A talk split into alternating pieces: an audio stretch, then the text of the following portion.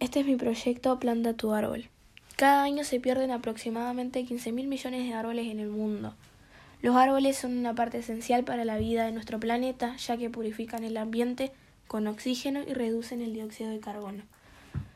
Los árboles también ahorran agua, limpian el aire y proporcionan oxígeno. ¿Cómo puedes plantar tu árbol? Primero que nada, buscar una zona adecuada y limpia para poder hacerlo. Luego aflojar la tierra con una superficie de 40 por 40 centímetros de profundidad. Como segundo paso, hacer un hueco ancho y profundo como la raíz de tu árbol.